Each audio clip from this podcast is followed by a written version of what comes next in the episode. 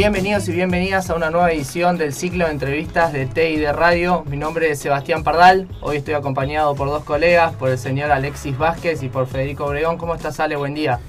¿Cómo estás, Seba? Una jornada que tenemos un entrevistado que ya vamos a estar adelantando. Eh, Un la verdad, un lujo, un lujo del Sí. ascenso de lo que nos estamos dando hoy. Eh, no sé cómo lo, lo está viendo Fede. Igual, buen día primero que nada muchachos, igual que ustedes, esperemos que esto sea muy entretenido, que veamos eh, una muy buena historia. Una linda ¿no? historia Una de vida. historia nos vienen Y profesional hoy. también. Exactamente. Porque vos, vos imaginate, ¿no?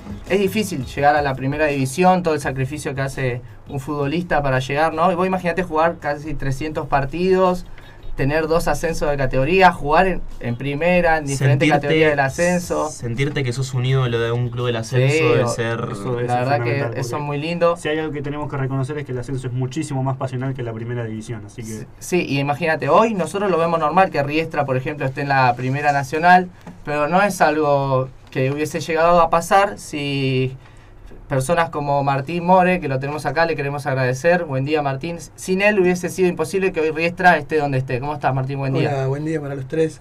Todo bien. Bueno, la verdad que un gusto tenerte acá. Gracias por tomarte el tiempo, por regalarnos un rato de tu vida para, para venir a charlar un ratito con nosotros. Para arrancar, queríamos preguntarte más que nada, no por la- el profesional, sino por, por la persona, ¿no? El, ¿Dónde naciste y dónde fue que empezaste a, a jugar a la pelota? No al fútbol, sino a jugar a la pelota. Bueno, los comienzos míos fueron en Huracán. A comencé a los cuatro años, vivía a la vuelta de la sede de Huracán. Eh, mi viejo en ese tiempo laburaba ahí y comencé a jugar al fútbol de chiquito. Así que hice casi toda mi carrera en Huracán. Eh, aparte siendo hincha de San Lorenzo fui Huracán, ¿no? Que es una anécdota. Pero bueno, así es la vida. Claro. Y Martín, ¿sentiste que tuviste alguna motivación para darte cuenta cuál es tu pasión? La pasión mía creo que es el fútbol. Hasta el día de hoy lo sigue siendo. Con 46 años sigo jugando. He llegado a jugar dos o tres partidos por día y lo sigo haciendo. Así ¿Pero ¿Tuviste alguna base algún familiar, alguien que te haya inspirado o simplemente... Mi viejo, mi viejo también de chico jugó. eh, mi viejo vivía en Tucumán, así que en ese tiempo allá jugaba no profesional, pero me inculcó el amor por el fútbol. A mis Siempre- hermanos también. Siempre desde el, desde el inicio empezaste en Huracán, ¿no tuviste algún paso para un club de así de barrio? Eh, No, no, comencé- Siendo juvenil, siendo juvenil ya en Huracán. Ya al baby fútbol en Huracán. Claro. Ah, y después de ahí, a los seis años, comencé en cancha de once. Y cuando comenzaste en Huracán siendo juvenil, ¿con, con, con cuánta- cuántos años? Y arranqué al Babi a los 4 y a los 6, 7 años empecé los comienzos en cancha de 11. ¿Tenías algún otro hobby además del fútbol? No, el fútbol. Sí, simplemente el fútbol es Solamente derecho. el fútbol, Dios mío. ¿Y cómo se dio tu llegada al Globo? Y hice todas inferiores ahí y tipo más o menos a los 16 años llegué a debutar en primera, 17. Mm. Toda mi carrera ahí. ¿fue un cambio importante volver de Tucumán para acá o directamente No, mis viejos fueron, yo nací Ah, acá. Vos ya naciste acá. Mis claro. hermanos, todo acá. Fue Mi viejo vino desde allá acá a trabajar y bueno, ahí nosotros nos dedicamos al estudio y al fútbol. Y ahí en el barrio donde naciste y todo eso, se jugaba ahí potrero en la calle, porque viste que hoy en día los chicos ya perdieron eso de ir a jugar en la esquina del barrio. Por ahí hoy con el tema del alquiler de las canchas y todo eso, más se juntan a alquilar una cancha y jugar que es tanto el potrero, ¿no? El famoso potrero que hoy, hasta el día de hoy, como decís vos, seguís jugando y... Yo hoy cambió, lo hablo con mucha gente, cambió mucho el fútbol. Eh, hoy más todo negocio. eh, ya no se ven a los chicos que antes, de la época mía, salíamos del colegio, dejábamos todo y íbamos a jugar a la esquina. Hoy ya no lo ves. Hoy más todo tecnología, todas esas cosas, cambió mucho el fútbol. Y en base a eso, ¿qué diferencias notás? Que por ejemplo, eh, jugaste en la década del 90, ¿sí? Eh, hoy te pones a jugar un partido de fútbol, ¿qué diferencias notás con respecto a la jugabilidad? Era antes... Compartís, con, compartís con, lo- con los que dicen que antes el fútbol era como más menos tecnológico y como ma- era más fútbol. Hoy se corre mucho. Sí, aparte en tu puesto que vos sos Yo un enganche. jugué siempre de enganche y se corre mucho. Antes era distinto, tenías el enganche que era el armador, tenías otro espacio, no era tanta la marca. Hoy tenés muchos jugadores pegados uno atrás del otro, no por nada, pero volver a Messi, cuatro o cinco jugadores lo están marcando, pasa uno, pasa el otro y cambió mucho el fútbol, es todo correr. Y cuando vas a jugar ahora, digamos así, los partidos con amigos, ¿sentís ese cambio o sentís en amigos por ahí más jóvenes que, Juegan diferente, digamos. claro, que juegan de una manera diferente? Se juega diferente, pero estoy capacitado todavía jugando con chicos menores de 25, 30, juego con gente de mi edad, que jugamos torneos los viernes y se nota la diferencia, pero estás al ritmo todavía. Sí, también lo que cambió mucho, creo yo, fue la época esa de, del Barcelona y todo eso, que ahora yo veo lo que veo en los, los campeonatos y todo eso, que se sale mucho más jugando también, que en, en otra época por ahí del ascenso o antes, no se veía tanto que un equipo salga jugando. Algunos equipos y entrenadores lo hacían. Eh, Hoy el ascenso cambió un montón. Sí. Se habla mucho, se- le está dando mucha más importancia al fútbol, creo. Ya está, lo veníamos hablando con vos, el fútbol sal, el fútbol femenino, El todo le están dando mucha importancia al fútbol senior. Yo estuve jugando hasta hace poco el fútbol senior también para camionero, entonces le están dando importancia. Y eso, eso es bueno también para los chicos que tienen una motivación que lo están televisando mucho a los partidos. Sí, eso está muy bueno, la verdad. Bueno, volviendo al inicio, el tema de, la familia fue importante también en la compañía, porque hoy en día es importante también cómo llegan los chicos a primera. ¿Vos sentís que tuviste ese apoyo de tu familia para dedicarte al fútbol? Porque era impensado en esa época, menos todavía, porque los jugadores no eran eh, todos multimillonarios, er- no, era lo mismo que en esta época, porque vos en la época del 90, por ahí, que empezaste a, a estar en, en- en primera división, no era lo mismo que ahora. No, no, yo tuve la suerte, mi viejo me acompañaba a todos lados, me llevaba a todos lados. Y así como venía mi viejo, venían mis hermanos. Así que en el apoyo familiar eh, es lo fundamental para, para el futbolista. Y yo creo que lo tuve y lo agradezco siempre a mi viejo por, por enseñarme lo del fútbol. ¿Sentís que, que fueron claves en, en que arribes a Huracán, tus viejos? Sí, porque vivíamos la vuelta. eh, prácticamente vivía en el club porque dejaba las cosas del colegio, me iba a entrenar, a jugar al fútbol, me quedaba jugando solo y ya era otra casa. ¿Y por qué cuadros simpatizan en tu hogar? Y yo soy el único, de la oveja negra, no soy de San Lorenzo. Después tengo la mitad de River y la mitad de Boca. Está dividida ahí la familia. Sí. Y bueno, ¿y cómo fue ese momento en el que llegaste al debut? ¿no? ¿Cómo fue esa semana previa, eso tiempo previo? Cuando o vos ya te sentías que estabas un paso adelante de tus compañeros, o sea, del porque hoy en día cuando un juvenil llega es porque se destaca mucho. ¿Vos en ese momento te dabas cuenta que estabas para debutar? Y sí, lo notaba de por, por el técnico. Yo ya estaba, yo tenía edad de, de sexta edición y yo, ¿Quién ya- era el técnico? eh, yo lo tuve a, ahora no me acuerdo, pero estuve en el primer acto de Cooper. Ah, no. Y después estaba Jorge Brandoni y ellos, yo ya venía jugando para dos categorías más grandes que yo. claro. Entonces, vos decís, Ya te- venías sacando Ya diferencia. vengo digamos. jugando para dos categorías más grandes y los compañeros te das cuenta que estabas para otra cosa. Claro. Entonces, bueno, también tuve esa suerte. ¿Y cómo fueron esos inicios con Cooper, digamos, que Es es, un entrenador entrenador destacado. des- muy destacado en Argentina, la verdad? Para mí, lejos fue el mejor porque me enseñó muchas cosas y por cosas de la vida no, no tuve suerte de irme con él porque me lo propuso y por- en ese momento yo era jugador del club. Entonces el club no me dejó, como digamos, progresar porque querían que me quede. Y Claro. tuviste compañeros muy importantes ahí en Huracán. Creo que Vizcay estaba, puede ser, en ese Eh, plantel. Mati llegó después. Claro. Yo estuve, cuando yo estuve estaba Hugo Morales, que después tuvo en la selección que fue que tuvo el problema del apéndice, pero después tuve eh, Marco Gutiérrez, en ese de la época estaba Pedro Barrio, Pipi Bátimo, Corbalá, muchos jugadores que, que pasaron por muchos clubes. Y Héctor eh, se retiró en Huracán en el 92, ¿sí? Inició la, la etapa de entrenador en el 93 y vos llegaste a Huracán en el 94, ¿sí? Tuviste tu primer partido como titular. ¿Te brindó algún aporte desde la base, Héctor? ¿Sentiste que te dio un consejo siendo parte del club, ¿no? Que ya venía El antes. consejo que siempre me dio él, que me dijo, jugá, hacer cuenta que estás jugando con tus amigos. Y eso uno te da la tranquilidad de, de entrar tranquilo. Y lo mío fue todo sorpresa, porque me llevó un miércoles hacer fútbol con la primera. Tuve la suerte que anduve bien, encima hice dos goles. Me dijo el viernes venía a hacer fútbol de vuelta con nosotros. Y termina la práctica, tuve una charla con él, que me comentaba que me iba a llevar de a poco. Y cuando me fui al vestuario estaba en la lista de los concentrados. ¿Y cómo fue esa sensación que tuviste así de estar en la lista, de ser un... fue una 17 años, sorpresa. ¿no? 17 años. Fue una sorpresa porque no me dijo, mirá que vas a estar concentrado. Claro. Me dice, cuando te vas, me dice, eh, mirá siempre el pizarrón, mirá esto. Y cuando salgo, miro y estaba en la lista de la concentrada, no sé, me quedé helado, le digo. Y cuando llegaste a tu casa, ¿cómo fue contar eso a tu familia, a tu gente? Y estaba nervioso para contarle a mi viejo porque llegué y no es que llegué y le dije, pa, mirá que estoy concentrado, no. Di un par de vueltas, un rato y al rato le dije, pa, mirá que el SO estoy concentrado para jugar con la primera.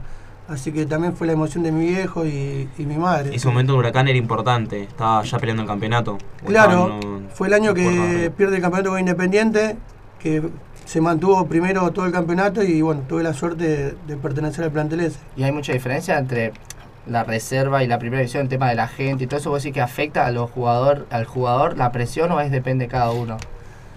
Yo creo que pasa por cada uno. En ese momento que yo debuté a la reserva se abrían las puertas temprano y la gente ya entraba a la cancha. Hoy lo televisan a la reserva. Claro. En, ese- en esa época Hoy ya no. se- en esa época ya se iban acostumbrando Claro, hoy está más visto los partidos. Claro, en ese momento lo veían solo los, los hinchas que La iban a verlo temprano Se y no se filtraba video claro. con el gol. Hoy ya tenés, te filman y la reserva juega día de semana y va todo televisado. Claro, por eso yo creo que si vos pensás que si eh, hubiese, te hubiese hecho tu carrera en este momento hubiese sido diferente, porque por ahí, si vos hacías esos dos goles en reserva, hoy lo tendrías video en Sport Center, en Sí. otro lado, y por ahí hasta te hubiese servido para tu carrera que te vea más gente todavía de otros países. Hoy ayuda mucho la televisación y vos en un partido hace dos goles, ya, Ya te mira. video Hoy es representante en todos lados, porque hay chicos de 12, 13 años que ya tienen representante. Claro. Yo tuve representante, me manejaba Citerpire, que lo manejaba Maradona, tuve mucho tiempo con él. Claro. ¿Y cómo era eso de tenerlo a, a Diego ahí también? Bueno, yo lo tuve la suerte de conocerlo cuando estuve en Riestra, Claro. porque anteriormente, bueno, no, no, no había manera de llegar a él. Claro. Así que el fútbol me, me dio la suerte de conocerlo En en la, última etapa. Claro, en el segundo bloque vamos a tener una sorpresa con eso, que más adelante quédense escuchando la nota que vamos a tener sorpresa en el segundo tiempo en cuanto a ese tema. Bueno, ya llegamos al el debut en Huracán, pero ahí tuviste tu partido y después hubo un tiempo largo en el que no pudiste rozar la primera división nuevamente. ¿Cómo fue ese momento? Porque es importante un jugador que esté un tiempo sin jugar de vuelta y aguantar la cabeza, seguir persistiendo para jugar. Y, perdón, más en esa época que era muy distinto ahora, ahora hay, digamos hay más ayuda, pero Claro. en ese tiempo era complicado y más en, bueno, en, en, en ascenso o en primera división o en clubes que por ahí no están tan arriba como... Sí, lo mío me pasó por el, por el tema de. Me gustaba mucho jugar en el potrero. Entonces, un día llegué tarde a entrenar por ir a jugar un partido por plata. Entonces, me bajaron de vuelta a la categoría que, que tenía que estar yo, que era la sexta. Entonces, me dijeron, "Mira, vas a estar ahí, te vamos a estar viendo. Pero bueno, tuve la suerte que arrancó el campeonato en sexta y en siete partidos ya había metido 11 goles. Entonces, por obligación, con lo que venía haciendo goles, me volvieron a subir de vuelta a entrenar con la primera. Y con respecto al once titular que estabas en Huracán, eh, ¿sentís que hubo alguna disconformidad con el- la parte del cuerpo técnico para que juegues pocos partidos o simplemente era otro, otra situación? No, no. Siempre Héctor venía y me habló y me dijo, yo te voy a ir llevando a poco. Me dice, vas, la edad que tenés, eh, ya estuviste con nosotros, estás practicando con la primera, venís bien, me dice, entonces no te quiero mandar de golpe. Entonces yo tuve la suerte que me llevó a poco, fue poco lo que jugué, pero la enseñanza en los Claro. entrenamientos me ayudó bastante. Y bueno, después tuve la mala suerte que se fue él, después apenas terminó el campeonato, se fue. Era muy exigente, ¿no? Digamos, en ese sentido, con la profesionalidad por algunos. Y... Sí, la verdad que sí. Y, pero bueno, porque a mucho lo ayuda. En el caso mío me ayudó porque te hablaba. Hoy capaz que hay técnicos que no te hablan, eh, están más dedicados a ver video en internet Claro, y ahí... tenía más como una paternidad con los jugadores. Claro. Héctor, te- en ese sentido, porque también, vamos al caso, antes no había te- te- tema de celular y todas esas cosas, y hoy muchos ya te miran videos de teléfono de jugadores y Sí. te sacan Los el top. manejan como joystick. Claro, es un joystick. El claro. celular es un joystick y ya miran los jugadores. Claro. Y ustedes pelearon todo el campeonato, sí, Huracán en el 94. ¿Y qué crees que fue lo fundamental para poder llegar a lo más alto y siempre mantenerse ahí siendo Huracán, no? Yo lo digo siempre, vos tenés un buen grupo y si el grupo está unido, tiran todo por el mismo lado, eh, los objetivos los lográs. Eh, ese año Huracán tenía un grupo bárbaro eh, y los chicos que se habían sumado, en el caso que éramos 3 o 4, nos incorporaron como ya gente de partido de años, pero nos ayudó bastante y en todos los clubes que, que estuve dije lo mismo, si hay un buen grupo, las cosas se logran. Bueno, y a partir de ahí después te- hiciste tu carrera importante en el ascenso. ¿Cómo fue el primer club después de Huracán y tus, ya tus partidos en primera más asentados? Y bueno, yo después de Huracán eh, tuve a préstamo. Huracán me dio a préstamo a Arsenal, que fue ahí donde jugué en el Nacional B. Y después tuve la mala suerte cuando falleció mi papá, eh, dejé de jugar. Dejé un año y medio de jugar que no quería saber nada. Y mi mejor amigo fue el que me motivó a seguir, vamos, vamos, vamos, vamos. Y comencé en Barraca, en el 2001 que estaba Alberto Fanesi, que fue el que en Huracán arma un grupo especial para estar al nivel de la primera, y era el más chico yo, y él justo vino con una gerenciadora en Barraca y me llamó que venga, que venga, Y mi mejor amigo estaba en Barraca y me llevó. ¿Y sentís que le des mucho a Barracas para que te abran las puertas, para que te puedan dar un contrato después de ese año y medio que estuviste inhábil? Eh, de ver no, porque uno va porque ama el fútbol. Yo amo el fútbol hasta el día que creo que, que viva voy a seguir jugando al fútbol. Eh, pero tuve momentos lindos en Barraca y bueno, después momentos malos hasta que apareció Chiquitapia. Hasta el 2003. Claro. Claro, y encima, lo importante es cómo te sobrepusiste a eso, ¿no? Perder un familiar tan importante que era, como vos lo dijiste al principio de la nota, que había sido quien, quien te había impulsado para jugar, todo. Al, al que le dijiste cuando llegaste a la primera edición, porque cuando lo primero que te dijimos fue tu viejo, cuando dijiste a quién le dijiste, y la verdad que eso habla muy bien mentalmente de vos, cómo te sobrepusiste a eso para, para seguir jugando. Y fue duro porque decir mi viejo andaba conmigo para todos lados. Eh, tengo hermano más chico que no reprochamos nada, pero siempre mi viejo, yo el único que jugaba al fútbol y que estaba metido en tema profesional. Y bueno, fue duro el golpe. Por eso mismo creo que ese año y medio eh, no sabías qué hacer y lo primero que dije no jugó más. Claro. Así que bueno, después me repuse, mi vieja también que me motivó, seguí jugando, seguí jugando, bueno, hasta que me volví al, al fútbol. Y Martín, volviendo y cerrando ya la etapa en, en Huracán, sí, que me quedó una pregunta ahí pendiente. ¿Cómo se vio el momento en el que hubo una, una especie de depuración, sí, que hubo una salida enorme de jugadores? Eh, ¿Cómo se vio en ese momento en carne propia? Fue dura porque el técnico que vino iba, supuestamente iba a depurar los jugadores más grandes que ya estaban y le iba a dar mucha importancia a los chicos inferiores y a los chicos que estaban con el plantel de primera. Entonces uno dice, bueno, eh, es la nuestra. Y cambio fue al revés, dejó a todos los chicos de lado y se quedó con los más grandes.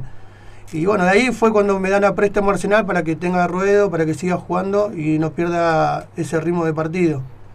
Claro, y bueno, y ahí después hablamos la etapa de Barracas, después pasaste por excursionista, ¿no? Sí, Directo. después de Barraca eh, estaba Néstor Rapa cuando agarra en Barraca me dice, mira, necesito que te vayas a excursión, me dice, porque tengo otros planes para armar acá, y pero quiero que sigas jugando, me dice, porque sos un gran jugador, y entonces, bueno, habló y me llamó el presidente de, de excursionista, y bueno, tuve un arreglo y me quedé ahí. Claro, y ahí después ya con el nombre y haciendo partidos que te empezaron a ver, JJ Urquiza, después la Madrid también. Sí, estuve en la Madrid, que creo que fue 72 donde, partidos. Donde despegué, hice un buen año, un buen campeonato, que me llama Jorge Franzoni y me dice, mira, quiero armar un equipo porque estamos para pelear el descenso, y me dice, y quiero armar una base para que esté ahí. Claro. Entonces, bueno, me convenció, fui y terminamos peleando el campeonato. Salimos segundo, ese año de comunicaciones que le gana la final a, a Colegial en cancha San Lorenzo. Claro.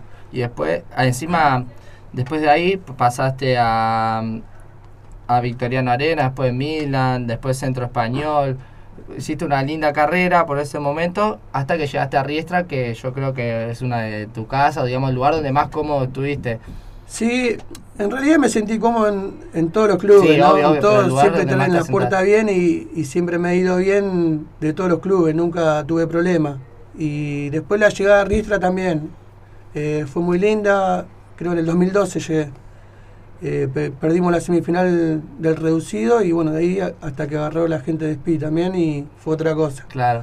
Bueno, por eso, ese tema es lo que vamos a hablar en el segundo bloque, que tenemos mucho sobre Riestra. Ahora vamos a hacer una pausa, quédense que en el segundo bloque tenemos eh, entrevista, el audio de Maradona, tenemos anécdotas, tenemos mucho todavía por delante en este ciclo de entrevistas de TEI de Radio con Martín More, el jugador de Riestra y de mucho equipo del ascenso. Vamos a una tanda con el tema Toco y me voy de la Versuit.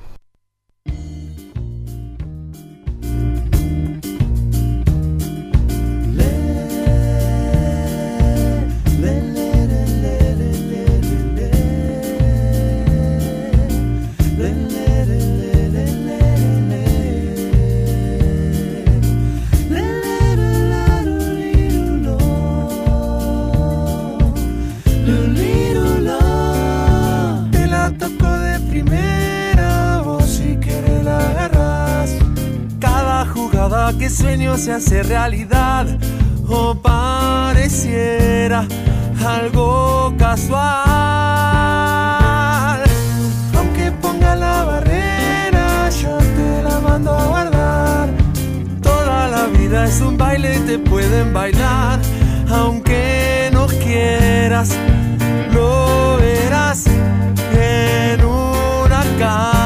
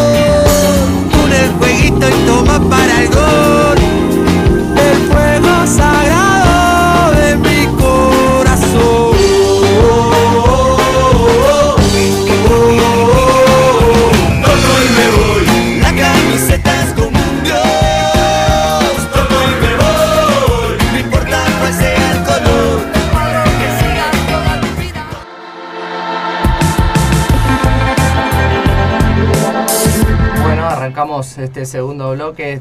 Comimos unas medialunitas, tomamos algo y vamos a seguir con nuestro invitado Martín More. Gracias nuevamente por venir. ¿La está pasando bien? Sí, sí, bien. Muchas gracias por la invitación. No, gracias a vos por venir. Bueno, habíamos quedado más o menos en la etapa de Riestra, ¿no? Que fue una de las más importantes.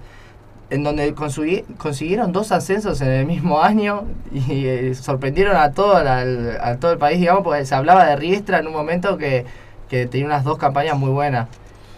Fue una sorpresa para, para nosotros también. En seis meses tuvimos dos ascensos y creo que quedó en la historia también. Sí, eso van a ser un plantel que quedó para siempre en el recuerdo de los hinchas y de la gente de- del fútbol que se acuerda. ¿Y qué era lo que tenía ese equipo para lograr ese, ese hecho deportivo? Y nosotros traíamos una base del 2013 que, que fue la que perdió la semifinal, la final de- del ascenso con Ituzaingó por penales y fue la unión del grupo. Como, como le dije antes, teníamos un grupo bárbaro que estaba unido desde, desde el técnico hasta los dirigentes y, y eso nos ayudó mucho a salir adelante. Así que en seis meses conseguimos dos ascensos que fue, fue lo mejor. ¿Y ahí crees que tuvo tu mejor versión futbolística? futbolística? Digamos que sí, para mí sí, fue en ese momento el despegue, pues en la Madrid también tuve dos años que, que anduve muy bien y, y me ayudó bastante también. Claro, porque ahí ya tenías un poco más de experiencia, en Riestra digo, que ya eras el día del equipo, ordenabas y ahí era otro otro rol, ¿no? Por ahí antes de más joven y... Era el más grande, en Riestra era el más grande, así que tenía muchos los, muchos chicos que, que corrían mucho, así que corrían para mí. Claro, ¿y cómo era eso de hacer el- uno de los líderes del vestuario y de hablar con... ¿qué, ¿Qué se le dice a unos chicos en el ascenso, encima que vienen con por ahí, no tienen las comodidades que tienen los pibes de primera, que para llegar a entrenar, para llegar a los partidos, tiene más eh, contratiempos que los jugadores de profesionales de primera, digamos. Yo traté de hablarle mucho a los chicos que venían de inferiores eh, y hemos conseguido cosas también para ellos con otro compañero que, que en ese momento estaba Bruno Maffoni, que era uno de los más grandes junto a mí y, lo ayudamos para que le den un viático, para que vengan a entrenar, eh, así nos ayudaban a nosotros, porque a veces no completábamos, era un grupo chico y teníamos que traer jugadores inferiores sí o sí para, para hacer fútbol y bueno, eh, logramos den un viático para que los chicos puedan venir y, eso a uno lo deja contento y que hoy en día hablo con los chicos y te reconozcan esas cosas, uno lo deja contento. Y otra cosa que le quiero preguntar también es porque el tema, viste que San Lorenzo, que está ahí al lado de la cancha, siempre los hinchas reclaman que hay mucho problema de inseguridad en la zona, que esa zona donde está el estadio de Riestra tiene mucho problema de inseguridad. ¿Al- ¿Alguna vez tuviste algún conflicto con eso o No. para llegar a entrenar? Yo tuve 3, 4 años en Riestra y nunca tuvimos problema de nada. Eh, son muchas cosas que se dicen, pero depende de, de qué lado vas y de qué lado estás también. Nosotros no estábamos muy pegados para, para el lado donde estaba supuestamente la inseguridad, pero nunca nunca tuvimos problema de nada. Los chicos que, que fueron a jugar tampoco, que iban a entrenar, nunca Claro, tuvieron problema. la gente etiqueta rápido, ¿viste? Te dice Riestra y te habla de una zona peligrosa, como que te, le hacen dar miedo al lugar por ahí, que no es así. Es que hoy también te pusieron seguridad, está la gendarmería, está la policía dando vuelta y no, nosotros, yo gracias a Dios nunca nunca tuve problema de nada. He ido caminando y pasado por ahí, he ido en auto también y nunca tuvimos problema de nada. Claro, y algo que decía al inicio de la nota cuando te presentaba, que hoy la realidad de Riestra es eh, muy positiva, está en Primera Nacional en puestos de, de reducido, casi por pelear un lugar en la primera división, y es algo que vos, capaz que en tu momento cuando empezaste en Riestra, cuando llegaste, no era lo que lo imaginabas. No, no lo imaginábamos. Es más, nosotros hasta no lo imaginábamos estar jugando en la B. Y se nos dio que en un, en un año, esos seis meses, estuvimos jugando la B y fue un logro importante. Y yo creo que hoy en dos o tres años más, yo creo que Ristra está jugando en primera. Eh, sí, la verdad que... Y ese año, ese año Martín, eh, algún estadio que hayas conocido, que te haya gustado, que nunca antes habías conocido. Tuve la suerte por jugar en Huracán de conocer la mayoría de los estadios de primera. Eh, hoy los estadios de ascenso se están haciendo un poquito más, porque antes había estadios que no tenían tribuna, Mm. las canchas antes eran un desastre. Lo, lo mínimo que encontraba en una cancha era un pedazo de adoquín que era un desastre la cancha de- del ascenso. Justamente que estás hablando de ascenso, uno de tus clubes fue el Victoriano Arenas, que sabemos que está en el Saturnino Maure, es una cancha que está en... Cruzando el arroyo, la Sí, vía, todo. Está rodeado de... Donde termina todo está ahí. Un río. ¿Cómo fue jugar en ese, en ese estadio? Bueno, ahí fui también porque me llevó un, un compañero, Hernán San Martín, que es un gran técnico que tuve también, y fuimos compañeros en Barraca. Él jugó en Chicago, jugó en Racing, y me llamó para ir a, a Victoriano, y fui con, con uno de mis mejores amigos también, que siempre nos cuidamos en el fútbol, eh, nos llevó a los dos y tuvimos la suerte de jugar y hacer gran campaña cuando Victoriano estaba medio a medio como para desaparecer, porque antes desafiliaban los equipos, así que hemos peleado el campeonato también. Bueno, y el tema de Riestra, ¿vos creés que muchas veces por el tema de, de- del, viste como dijiste, cuando llegó el sponsor, que ahí Riestra fue donde más se potenció, digamos, y mucha gente hablaba mal de Riestra sin saber por ahí el equipo que tenía, lo que, lo que trabajaban ustedes durante la semana. ¿Crees que la gente etiquetó rápido también a Riestra y el tema de, de, Speed y todo ese quilombo eh, lo- los marcó ustedes? Eh, nosotros no, porque quedamos aislados de todo lo que se hablaba. Nosotros sabíamos a lo que íbamos, eh, el equipo, el grupo que teníamos, entonces nos dedicábamos a entrenar, nosotros hacíamos doble turno, a veces hacíamos triple turno y como decimos, eso la gente no lo ve. Hablan por las cosas que, que publica, que te etiquetan. Bueno, los resultados. Los resultados no lo ven tampoco, porque nosotros el, el campeonato de la D que salimos campeones, tuvimos creo que 15, 20 partidos que no perdíamos. Y hicimos una- un campañón impresionante que también queda en la historia y después de ahí subimos a la C y otro campañón. Salimos, no salimos campeón, ganamos el reducido y ascendimos por eso, pero también con el grupo bárbaro que teníamos de jugadores grandes, se habían sumado dos, tres jugadores de experiencia como fue eh, Peralta, que bueno, eh, Sí. tuvo una desgracia, él falleció, y, pero fue un gran compañero y, y eso quedó marcado en el club también. Sí, la verdad yo, yo por ejemplo estuve en el ascenso que estuvo Gonzalo, eh, ¿cómo lo recordás a él? Y Aira Arenga también muy vi que se hizo conocida, y que, ¿cómo lo recordás a él?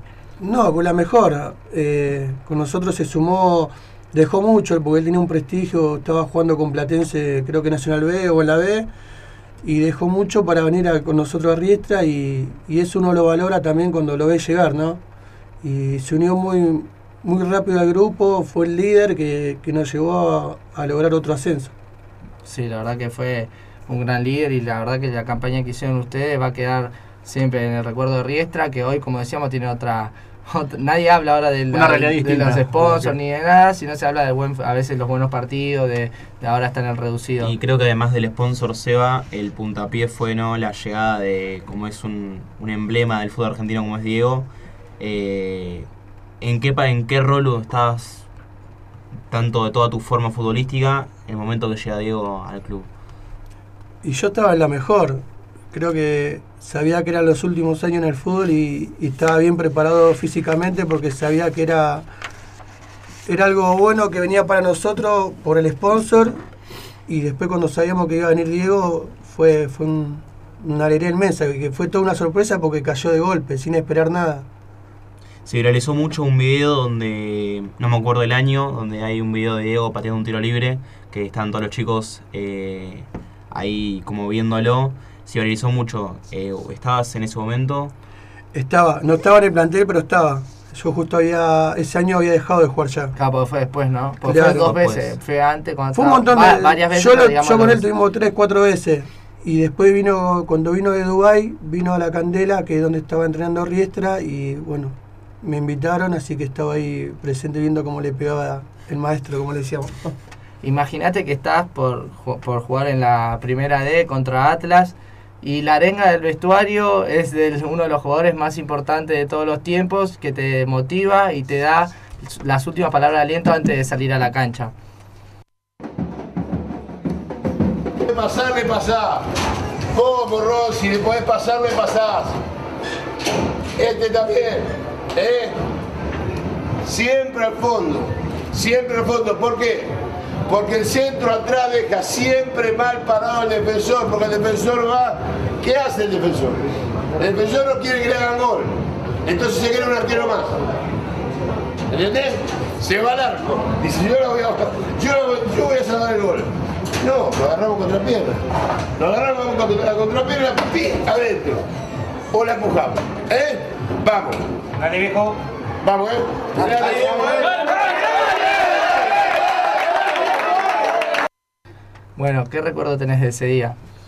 Y él miraba mucho el Barcelona, ¿no? Estaba Messi, entonces no, nos decía, el Barcelona no hace un gol pateando afuera del área. Llegaban todo dentro del área, tiraban un centro, uno lo dejaba pasar, bueno. Me eh, imagino que ese día ganaron con un gol de cabeza. o sea, No, no, es el primer partido es el que vino él con San Miguel. Hicimos el segundo de cabeza. Pero también ese día cayó en la concentración de... Nadie sabía nada. Estábamos viendo un video de San Miguel y se abrió la puerta y entró así de la nada y nos quedamos todos mirando. No entendíamos nada. Yo tuve la suerte que mi hijo concentraba con nosotros. Y vivir esas cosas, él hasta el día de hoy las recuerda y cuando pasó lo del Diego me llamó, lloraba. Eh, la verdad que fue hermoso lo que vivimos junto a él y, y son pocos ¿no? los que tienen el privilegio de, de tener ese momento o que tuvieron ese momento. Aparte lo tenían ahí a solas con ustedes en el grupo. ¿Cómo era él entre ustedes? ¿Era apartado o estaba con ustedes? ¿Cómo era? No, no, nada que ver, viste, muchos te dicen no porque se lo ven medio, medio areta, estas cosas, pero uno tiene que entender lo que era él. Creo que él no podía andar en la calle porque la gente se le iba encima. Y él- lo mismo que le pasa a Messi hoy. Y él intentaba con ustedes ser uno más, que parecer uno Fue uno más, porque nosotros estábamos cenando y no lo queríamos molestar y nos levantamos para ir y dijo, no, muchachos, vengan acá, vamos a charlar y empezó a contar historias y empezó a contar cosas del fútbol y, y eso uno lo recuerda siempre. y te quedás viviendo. Yo, yo- como todo futbolista, se- te quedarías viviendo ahí con las anécdotas de, de Diego. Pero hay algo que te digo que creo que le pasa a la mayoría de la gente, no te salían las palabras para preguntarle, Diego, esto, Diego, lo otro, no, no, escuchaba y te, él esperaba que nosotros le hagamos una pregunta y no nos salía nada. Claro, Y- su presencia como que te impacta, Te impacta y y te era- impactante, blanco, y te ¿no? No- en blanco. No sabías qué decirle porque te miraba, y, ¿de qué hablamos? Hablamos y nos mirábamos todos. No, no, no decíamos, che, que le preguntamos nada, nada.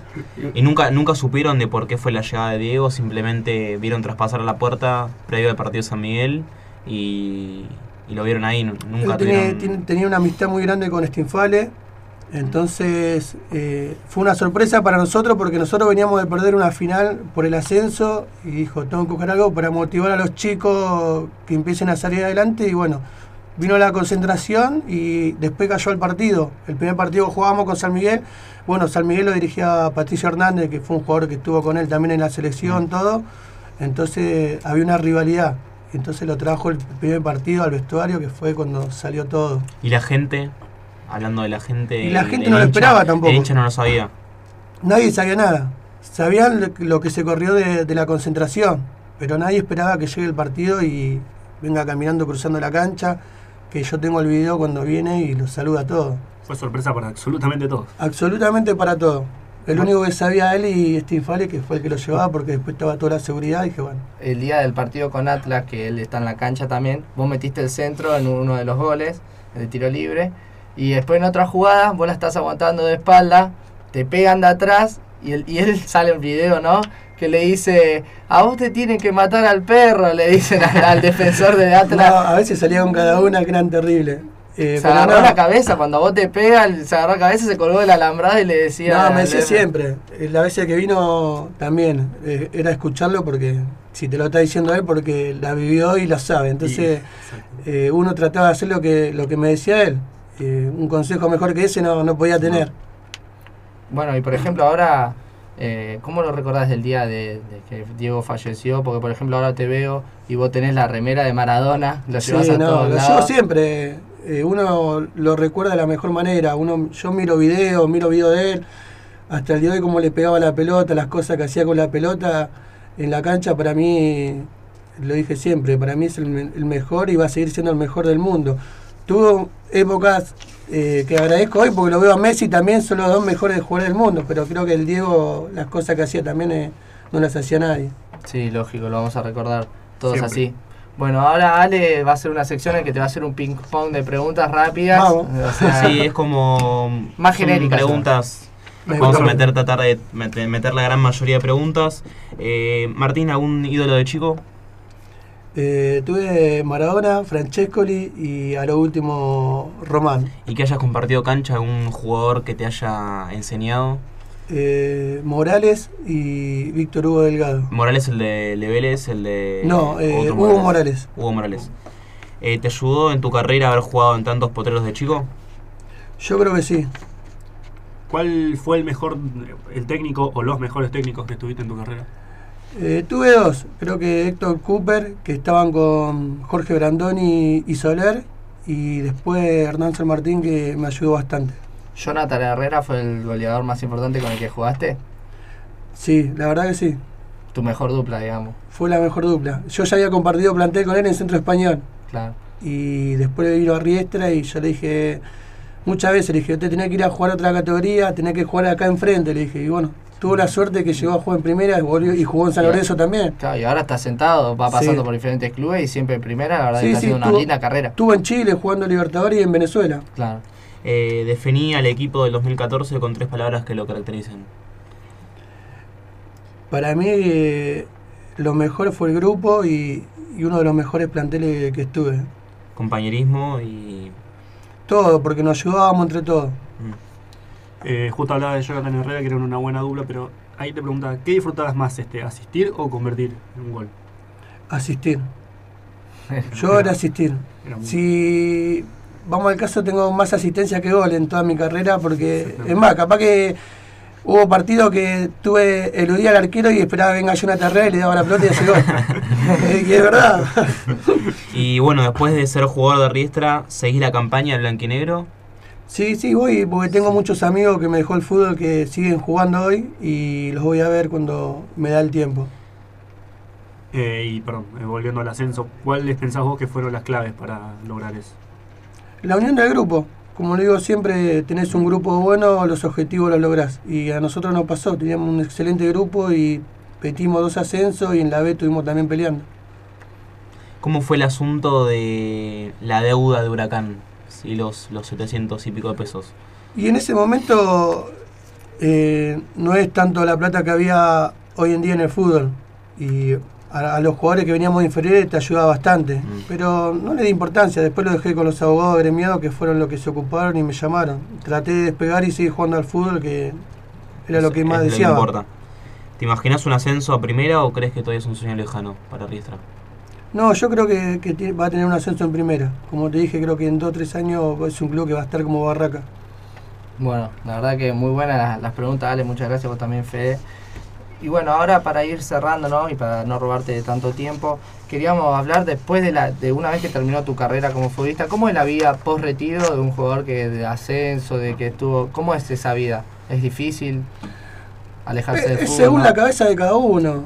Yo porque tengo la suerte de seguir jugando eh, no profesional, pero sigo con amigos, eh, sigo jugando creo que torneo por plata, que fue lo que me caracterizó siempre, que de los 17 años que lo hago, dije tampoco lo iba a dejar de hacer y, y después, bueno, el día a día trabajando y trabajo con unos amigos en Speed eh, y eso me ayuda bastante, y siguiendo jugando al fútbol, que estaba jugando al fútbol senior en Camionero, he vuelto a jugar en Huracán en el fútbol senior que también Fútbol salimos senior, fútbol sala, fútbol 5. No, no, fútbol de 11. Ah, fútbol Ah, 11. fútbol. Hoy, hoy le están dando mucha importancia, lo televisan. Hablando de eso, con el señor de camionero tuviste la posibilidad de ir a jugar a Europa. Sí, se hizo un mundial en España, en Málaga, y muchos equipos, vino el Chelsea, estaba el Sevilla, eh, el Betis, muchos equipos de todos lados y tuvimos la suerte que salimos campeones. Como dijiste al principio, va, ahora, perdón, fue un retiro, no tan retiro, digamos, porque como Sí, dijiste al principio, no paraste de No, jugar no, nunca. no, hasta el día de hoy sigo jugando, él sabe, hemos compartido equipo también con él, con el padre, que lo aprecio mucho y, y jugamos juntos, pero me, el- me despejo jugando al fútbol. es como tu cable a tierra, digamos. Sí, porque yo cuando jugaba al fútbol siempre lo hablé con mi compañero. Eh, tenemos problemas, todos tenemos problemas. Eh, yo entraba a la cancha y los pibes me decían, nunca venía enojado, nunca tenía un problema. Yo entraba a divertirme, entraba a entrenar, hasta que jugaba me iba a divertir. Digo, después te digo, y tenés los problemas de vuelta. Le digo, así Después que era- empiezan los problemas. Era divertirse, vos entrás, y- digo, Pero ese disfrutá. momento es desconectarse de- del... Se lo decía a los chicos inferiores, entren, diviértanse, o dejen los problemas, le digo. Después te vas a tu casa, volvés con los problemas, volvés a la realidad. Pero acá disfruten, le digo. Y dejando de lado tu, tu pasión que era el fútbol, ¿sentís que en algún momento tuviste que recurrir al plan B? No, siempre me Siempre dediqué al tuviste el fútbol. Siempre, siempre. Desde que nací, creo que como te dije, hasta que las piernas me den, voy a seguir jugando al fútbol. Y cambiando un poco la pregunta, ¿sentís que ten- si, no, si no hubiese pasado el fútbol en tu vida, qué hubiese sido hoy en día?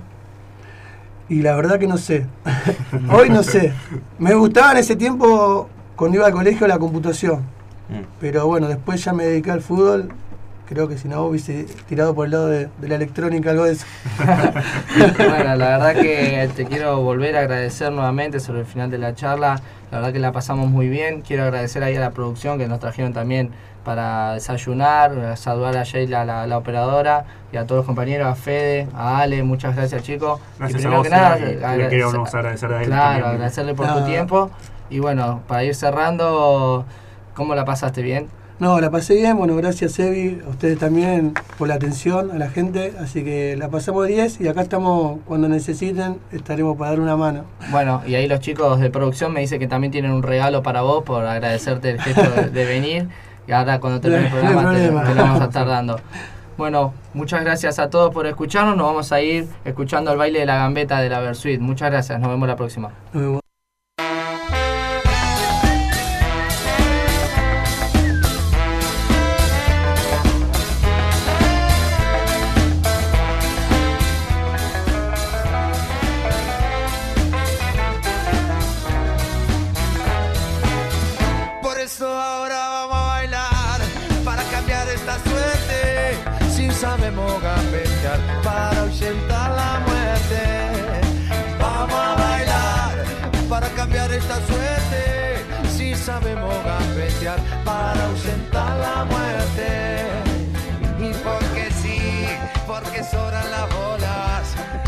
Matarla con el no